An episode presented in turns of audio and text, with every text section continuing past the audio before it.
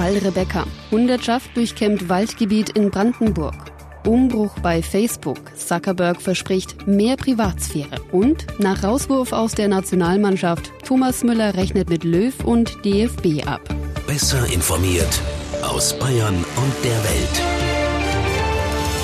Antenne Bayern. The Break. Willkommen zum Nachrichtenpodcast von Antenne Bayern. The Break ist die Auszeit für mehr Hintergründe, mehr Aussagen und Wahrheiten zu den wichtigsten Themen des Tages. Es ist Donnerstag, der 7. März 2019. Redaktionsschluss für diese Folge war 16 Uhr. Ich bin Antenne Bayern Nachrichtenredakteurin Katrin Steinberger. Seit Wochen blickt uns aus dem Internet, aus Zeitungen und Zeitschriften ein junges, hübsches Mädchen mit Ponyfrisur und dunklen Augen von einem Foto entgegen. Die 15-jährige Rebecca wird seit 18. Februar vermisst. Ihr Bild kursiert in allen Medien. Wir fassen zusammen, was man Stand heute weiß und wie die Ermittlungen im Fall und die Suche nach Rebecca vorankommen. Rebecca war am Tag ihres Verschwindens im Haus ihrer älteren Schwester und deren Mann. Von dort aus ist sie verschwunden und bis heute nicht mehr aufgetaucht. Die Polizei spricht mittlerweile von einem Tötungsdelikt. Recht schnell gerät der Schwager ins Visier der Ermittler. Er war zum Zeitpunkt des Verschwindens mit Rebecca im Haus. So eine Verdächtigung hinterlässt natürlich auch Spuren bei der Familie, hat uns der Psychotherapeut Christian Lüttke verraten. Für die Familie ist es besonders schlimm und tragisch, äh, wenn äh, der Verdächtige eben aus der Familie kommt, weil äh, zu der großen Angst, die die Familie hat, jetzt auch noch möglicherweise so dieser Vertrauensmissbrauch dazukommt. Das heißt also, das Wissen möglicherweise hat ein Angehöriger etwas mit dem Verschwinden von Rebecca zu tun und das würde die Familie dann noch mehr entsetzen und schocken. Zahlreiche Hinweise sind in den letzten Wochen eingegangen. Aktuell untersucht eine Hundertschaft ein Waldgebiet im brandenburgischen Kummersdorf. Die Ereignisse überschlagen sich. Wir arbeiten den Fall aber zunächst chronologisch auf. Sophie Gareis aus der Antenne Bayern Nachrichtenredaktion die Ermittler hatten recht schnell ja den Schwager der Vermissten im Visier zum ersten Mal festgenommen von der Polizei am 28. Februar. Ja, festgenommen hatten sie den 27-Jährigen, weil sie Widersprüche ausgemacht hatten zwischen seinen Angaben und den neuesten Ermittlungsergebnissen. Die Ermittler, die sind sich eigentlich auch sicher, dass der Schwager was zu tun hat mit Rebekkas Verschwinden. Aber ein Ermittlungsrichter hat das Ganze ein bisschen anders gesehen als die Polizisten und Staatsanwälte. Und deswegen ist der 27-Jährige auch bald wieder freigelassen worden. Vergangenen Montag aber wurde er dann erneut festgenommen und dieses Mal wurde ja auch Haftbefehl verhängt. Genau. Er wurde wegen des dringenden Tatverdachts des Totschlags am Montagabend festgenommen. Es wurde nämlich Beschwerde dagegen eingelegt, dass er ein paar Tage vorher freigelassen wurde. Beim zweiten Mal hat sich ein anderer Ermittlungsrichter den Fall angesehen und eben den Haftbefehl erlassen. Es ist völlig offen, ob diesem Richter die gleichen Beweise vorgelegt wurden wie dem ersten. Seitdem er jetzt in U-Haft sitzt, hat sich da der Verdacht, dass der Schwager etwas mit dem Verschwinden zu tun hat, nochmal erhärtet? Das hat er. Der 27-Jährige ist nämlich mit seinem Auto am Tag des Verschwindens und einen Tag danach auf der A12 zwischen Berlin und Frankfurt-Oder gesichtet worden. Was er gemacht hat, will er nicht öffentlich sagen. Fest steht aber, dass in diesem Auto auch Haare von Rebecca und Faserspuren ihrer Wolldecke gefunden wurden. Um den Fall aufzuklären, Rebecca zu finden, hat sich die Polizei schließlich an die Öffentlichkeit gewandt. Gestern in der Fernsehsendung Aktenzeichen XY ungelöst. Michael Hoffmann vom Landeskriminalamt Berlin. Wir haben uns also entschlossen, das Bild des Tatverdächtigen zu veröffentlichen, um zu erfahren, wer kann etwas zum Bekanntenkreis des Tatverdächtigen sagen, wer kennt Ankerpunkte, die Rebekkas Schwager in dem Gebiet zwischen Berlin und Frankfurt-Oder hat, beziehungsweise hat vielleicht ihn jemand in diesem auffälligen Auto gesehen. Mehr als 300 Hinweise sind bei der Polizei mittlerweile eingegangen. Einen konkreten Hinweis gab es, den die Ermittler jetzt zum Anlass genommen haben, seit heute Mittag ein Waldstück im brandenburgischen Kummersdorf zu durchsuchen. Rund 80 Polizisten durchkämmen das Gebiet. Noch bis 18 Uhr sollen die Sucharbeiten andauern. Viele Ereignisse und Wendungen im Fall der verschwundenen und vermutlich getöteten Rebecca aus Berlin, ob der Schwager schuldig ist oder nicht, die Frage bleibt bis heute offen. Wir haben bei einem der bekanntesten Profiler Deutschlands nachgefragt, was er vermutet, Axel Petermann. Also ich könnte mir vorstellen, dass es sich um eine Tat handelt, die nicht geplant gewesen ist, dass er nach Hause gekommen ist. Es wird einen Kontakt zwischen Rebecca und ihm gegeben haben und dass er dann wohl zu sehr die Nähe gesucht haben könnte und Rebecca diese nicht wollte und dass aus der Situation heraus Schreien verhindern, dass es dann eben halt zu der Tötung gekommen sein dürfte. Die Eltern von Rebecca sind von der Unschuld ihres Schwiegersohns auf jeden Fall überzeugt. Ob er Rebecca getötet hat oder ob die Ermittler vollkommen auf dem Holzweg sind, ist weiterhin unklar. Wir bleiben natürlich weiterhin dran. 29 Jahre und abserviert. Thomas Müller ist raus aus der Fußballnationalmannschaft, zusammen mit seinen FC Bayern-Kollegen Jerome Boateng und Mats Hummels. Jetzt rechnet der Stürmer mit Bundestrainer Löw und dem DFB ab. Was genau Müller gesagt hat und die Reaktionen darauf gibt's gleich. Ein milliardenschwerer Konzern geht neue Wege. Die Social-Media-Plattform Facebook. Letztes Jahr ja mehrfach in die Schlagzeilen geraten wegen Datenmissbrauchs. Zum Beispiel, weil Facebook Daten mit mehr als 150 Unternehmen geteilt hat, ohne das Einverständnis der Nutzer. Oder der Fall Cambridge Analytica, der Facebook massiv unter Druck gesetzt hat. Hier waren Daten von Facebook-Nutzern vom Entwickler einer Umfrage-App vor über fünf Jahren widerrechtlich an eine Datenanalysefirma weitergegeben worden. Facebook wusste davon seit Ende 2016, begnügte sich aber mit der Zusicherung, dass die Daten vernichtet worden seien und informierte die Nutzer nicht. Und jetzt? Facebook-Chef Zuckerberg hat einen radikalen Umbau angekündigt. Als Reaktion auf die Datenskandale soll Facebook privater werden. Das könnte der Moment des größten Wandels in der 15-jährigen Geschichte von Facebook sein. Doch viele Details und Fragen bleiben offen. Ronny Thorau aus der Antenne Bayern Nachrichtenredaktion. Facebook-Chef Zuckerberg hat doch nach diversen Datenskandalen schon oft von Veränderungen hin zu mehr Privatsphäre gesprochen. Warum soll das dieses Mal ein großer Umbruch sein? Also erstmal ist das ein ganz großer Umbruch zu Zuckerbergs persönlichen Aussagen von früher. In den frühen Jahren von Facebook hat Zuckerberg erklärt, der Trend gehe eindeutig dazu, dass Menschen immer mehr über sich öffentlich machen. Und jetzt sagt er eben, er glaube, Kommunikation in der Zukunft werde sich auf vertrauliche, verschlüsselte Dienste verlagern, in denen die Menschen sich darauf verlassen könnten, dass das, was sie einander mitteilen, sicher bleibt. Aber die Privatsphäre-Versprechen hat Zuckerberg ja spätestens nach dem Cambridge Analytica-Skandal schon öfter gemacht. Was ist jetzt anders? Ja, dieses Mal ist es sehr weitreichend und Zuckerberg legt sich auch ziemlich fest. Er spricht von Komplettverschlüsselung nach dem Vorbild von WhatsApp.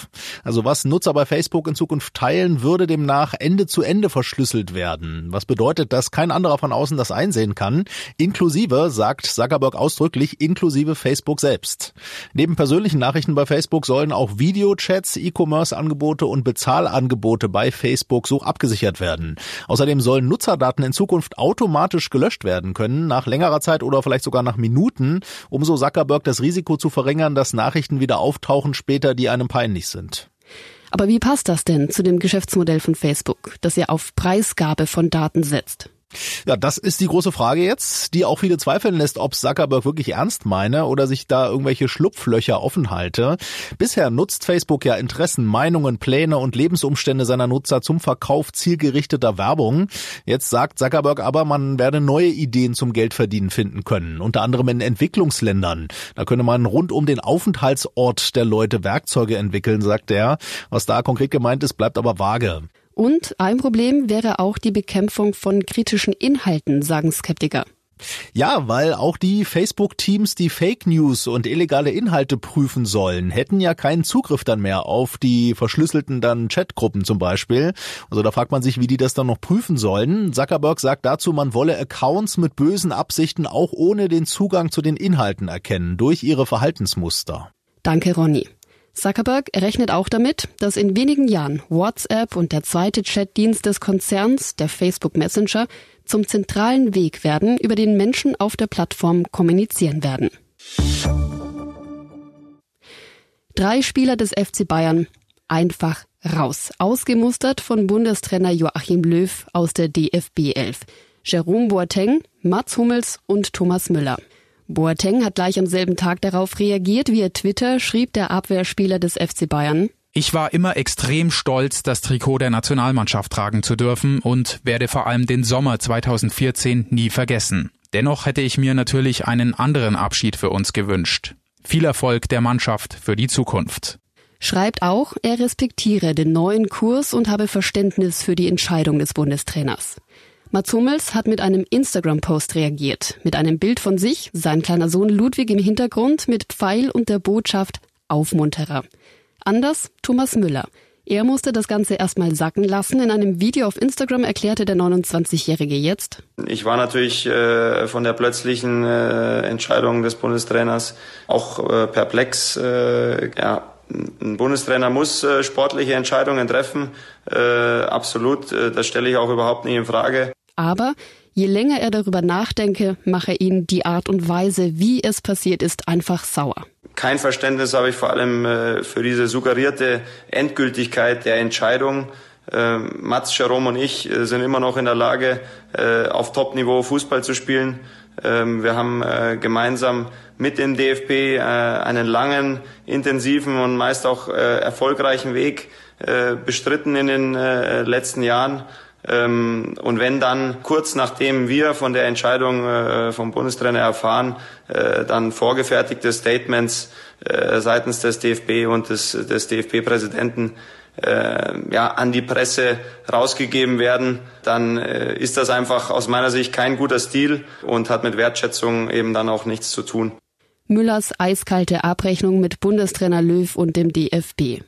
Auch der FC Bayern, für den Müller ja spielt, hat die Entscheidung des Bundestrainers scharf kritisiert. Vorstandschef Karl-Heinz Rummenigge kritisierte im ZDF vor allem den Zeitpunkt der Entscheidung. Gerade jetzt vor dieser ganz wichtigen Woche mit Wolfsburg am Samstag, Bundesliga, dann eben mit dem ohne Frage Höhepunkt Liverpool am Mittwoch nächster Woche und dann ähm, mit dem Bundesligaspiel Sonntag gegen Mainz noch, ist der Zeitpunkt nicht, nicht gut, weil das bringt natürlich jetzt ein Stück Unruhe hier in den ganzen Club auch mit hinein. Thomas Müller jedenfalls will Löw mit seinen kommenden Clubauftritten beweisen, dass dessen Entscheidung falsch ist. Und an seine Fans gerichtet sagt er, ich war immer stolz, äh, das DFB-Trikot zu tragen. Ich habe immer alles gegeben. Ich möchte mich äh, bei euch äh, für eure riesige Unterstützung bedanken. Es war eine unglaubliche Reise mit meinen 100 Länderspielen und vielen tollen gemeinsamen Erlebnissen. Wer mich kennt, der weiß, ich bin ein Kämpfer. Ich werde nach vorne schauen. Ähm, wir haben jetzt mit dem FC Bayern äh, eine ganz heiße Saisonphase, äh, in der wir noch um alle drei Titel mitspielen. Ähm, ja, und in diesem Sinne äh, möchte ich euch sagen, das Spiel ist noch nicht aus. Bundestrainer Löw hatte am Dienstag verkündet, dass Müller, Hummels und Boateng in Zukunft ja nicht mehr für die Nationalmannschaft spielen werden. Er wolle dem Team ein neues Gesicht geben, so die Begründung. Antenne Bayern Sportchef Carsten Wellert, wie waren denn die Reaktionen auf Müllers Abrechnung mit Jogi Löw und dem DFB? Ja, die waren überwiegend positiv und er hat sehr viel Zustimmung für dieses Video bekommen. Millionenfach wurde das in den sozialen Medien angeguckt und ähm, ja, es war ganz interessant mal zu gucken, wer denn diese Beiträge geliked hat. Also was ich ganz äh, respektabel finde, muss ich sagen, Nina Neuer, die Frau vom äh, ja vom Torhüter der Nationalmannschaft, also ihr Mann spielt ja noch unter Jogi Löw, hat diesen Beitrag geliked. Natürlich auch Müllers Ehefrau Lisa Müller, dann die Bayern Teamkollegen äh, Martinez, auch der auch schon rausgeschmissene Weltmeister von 2014 Semi Khedira hat das Ganze geliked. Mario und seine Ann-Kathrin Götze, Mats Hummels und seine Ehefrau Kathi Hummels und natürlich auch Jerome Boateng. Aber der reine Like-Knopf hat nicht allen ausgereicht. Lisa Müller schreibt noch drunter, wir halten zusammen. Auch äh, Skistar Felix Neureuter hat sich geäußert und er sagt, immer schön Statements von Funktionären zu hören, die keine Ahnung vom Sport haben. Weiterkämpfen, ich drück dir wie immer die Daumen. Und äh, Simone Tomalla schreibt, ich bin absolut deiner Meinung. Gab es auch kritische Stimmen? Ich habe da was gelesen von wegen beleidigtes Nachtreten. Ja, das sind aber wenige Stimmen, muss ich sagen. Es gibt ein paar Journalisten, die äh, auch sagen, sie finden das nicht gut, wie er das gemacht hat und dass es eine beleidigte Reaktion ist. Aber das ist wirklich die Minderheit. Äh, der Großteil stellt sich derzeit hinter Thomas Müller und diese Reaktion gegen den DFB. Kannst du die Entscheidung Löws nachvollziehen? Naja, da muss man unterscheiden zwischen dem Sportlichen und dem, wie das Ganze abgelaufen ist. Also sportlich, Mai, da kann man natürlich das Ganze unterschreiben. Äh, alle haben gesagt, Mensch, da muss sich was ändern jetzt nach dem WM aus, wo wir da in der Vorrunde schon ausgeschieden sind. Und äh, natürlich geht das dann auch nur, wenn große Namen fallen und wenn große Namen rausgenommen werden aus der Mannschaft. Sonst wäre das kein merkbarer Umbruch in der Nationalmannschaft. Also das kann man sportlich schon verstehen. Was man jetzt nicht unbedingt verstehen kann, ist, dass Jogi Löw die Tür für immer anscheinend zugemacht hat. Also weil man weiß ja nie, wie sich das entwickelt. Was ist denn jetzt, wenn Thomas Müller nächste Saison äh, die Saison seines Lebens spielt und in der Bundesliga irgendwie 30 Tore schießt? Was ist dann? Darf der dann auch nicht zurück zum, zur Nationalmannschaft? Oder das gleiche gilt natürlich auch für Mats Hummels oder Jerome Boateng. Also ich meine, das sind ja jetzt wirklich keine, die äh, überhaupt nicht kicken können. Die spielen ja auch mit dem FC Bayern noch auf sehr hohem Niveau um die Meisterschaft, um die Champions League, äh, zumindest um den Einzug ins Viertelfinale. Also deswegen ist dieses generelle Türzuhauen schon kritisch zu betrachten. Und dann natürlich ist auch die Frage, musste es unbedingt jetzt sein? Das hat ja der FC Bayern gestern schon in einer Stellungnahme angekreidet, dem DFB. Denn es ist ein wichtiger Zeitpunkt gerade eben in der Saison. Also am Wochenende muss man unbedingt in der Bundesliga gewinnen, um äh, wirklich im Meisterschaftskampf mit Dortmund den Druck weiter zu erhöhen. Und dann natürlich das absolut wichtige Spiel, das wichtigste Spiel bisher in der Saison nächsten Mittwoch in der Champions League, das Rückspiel gegen Liverpool. Es hätte einen schöneren Zeitpunkt gegeben, aber man könnte vielleicht auch denken, dass äh, die drei einen jetzt erst recht Gefühl in sich haben und jetzt aufspielen werden ohne Ende, um Jogi Löw zu zeigen, dass sie in die Nationalmannschaft gehören und dass seine Entscheidung absolut falsch war. Ich bin gespannt. Danke, Carsten. Und das war The Break, der Nachrichtenpodcast von Antenne Bayern am Donnerstag, den 7. März 2019. Ich bin Nachrichtenredakteurin Katrin Steinberger. Antenne Bayern. Besser informiert. Jeden Tag. Zu jeder vollen Stunde auf Antenne Bayern. The Break gibt's auch morgen wieder um 17 Uhr. Jetzt abonnieren.